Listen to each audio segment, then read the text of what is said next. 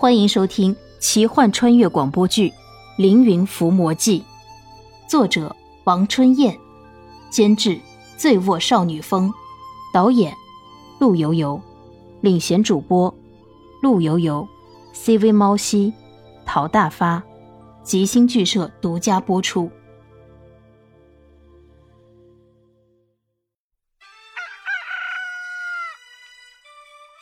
一声雄壮的鸡鸣，铁头仿佛从天而降。铁头的爪子一下子踩住了大蜈蚣，然后去啄它。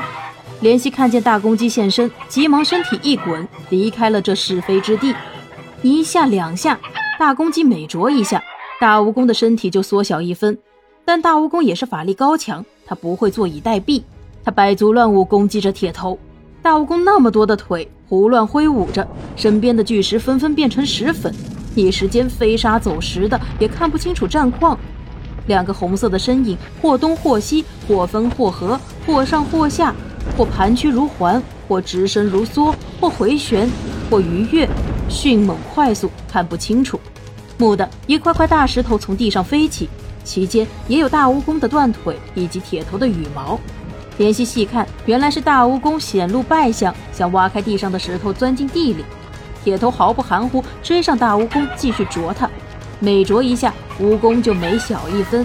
大蜈蚣痛苦万分，身体蜷曲，东奔西突，忽高忽低，忽近忽离的挣扎了片刻，终于支撑不住，倒在了地上。而此刻的大蜈蚣却只剩下了一尺长。俗话说：“百足之虫，死而不僵。”大蜈蚣的那些足还在蹬弹，一会儿就不再有动作了。应该是死了。莲希和小翠举手欢呼。那只大公鸡应该也受了伤，它身上的羽毛脱落了大半，身体也是鲜血淋漓。他回头意味深长地看了看莲希，眼神复杂，然后轰然倒地，死了。莲希不明白大公鸡为什么这样看着自己，看着大公鸡和火蜈蚣战斗到了最后一刻，玉石俱焚。唉，我还和南宫幽保证把铁头带回去。做不到了，应该把大公鸡埋葬在这里，让大公鸡镇着这只蜈蚣精的妖洞。怜惜轻轻地抱起大公鸡，铁头为我而死，我应该把它埋葬了。不过，为什么要在这里啊？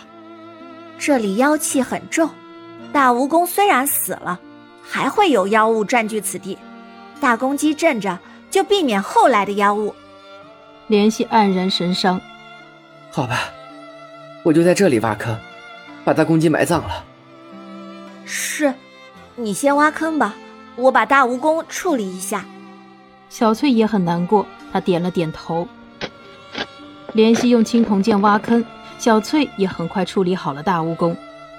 怜惜慢慢的将大公鸡放进坑里，她看着大公鸡，叹了一口气：“唉，这只大公鸡。”应该和我有非常深的渊源才对啊。嗯，我觉得也是，不要想那么多了，让他入土为安吧。他慢慢的捧起土，慢慢的将大公鸡埋葬了。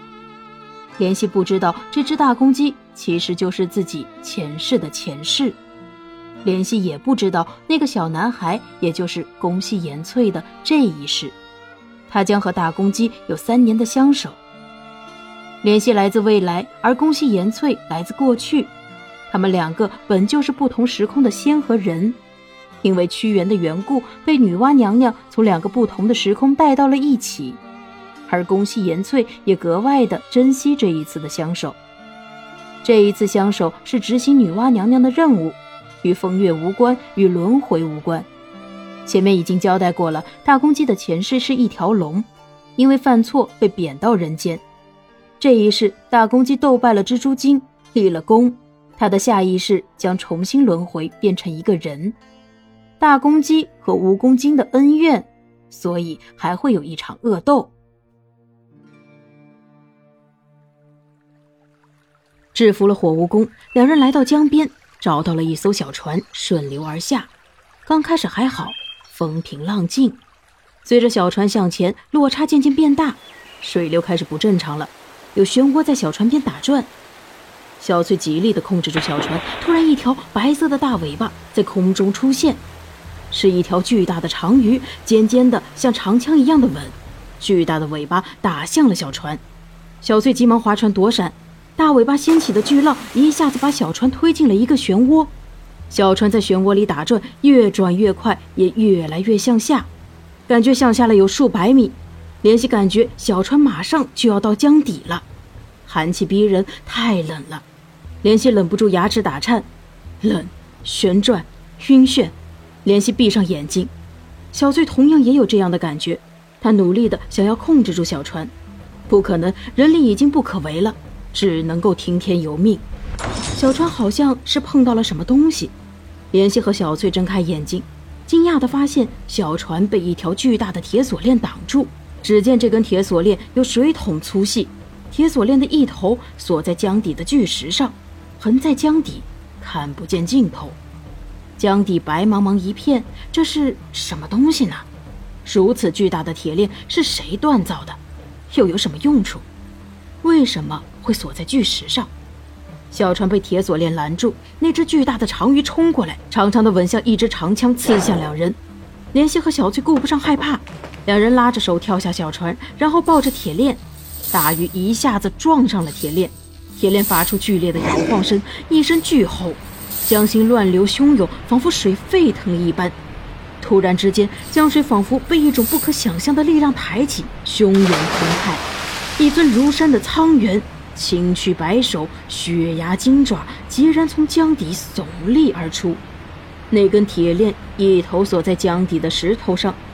一头则锁在巨岩的脖颈处，刹那之间，仿佛时间都静止了。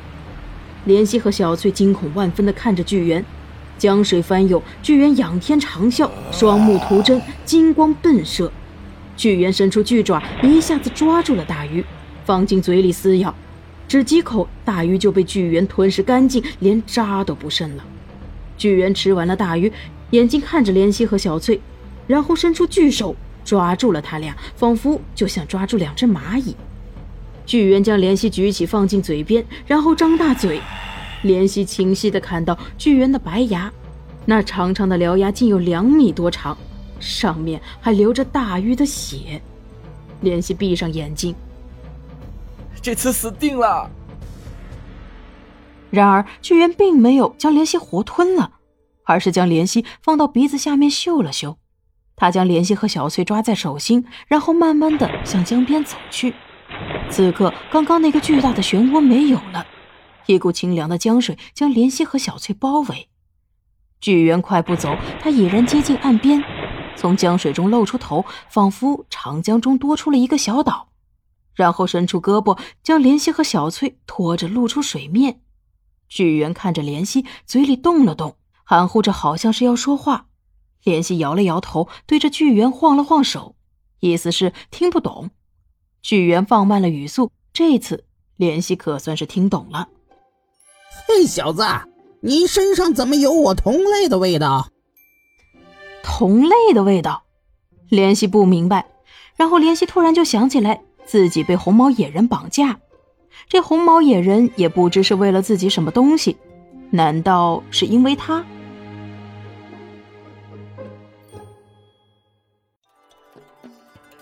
本集播讲完毕，感谢您的收听。如果喜欢，就请点个订阅吧。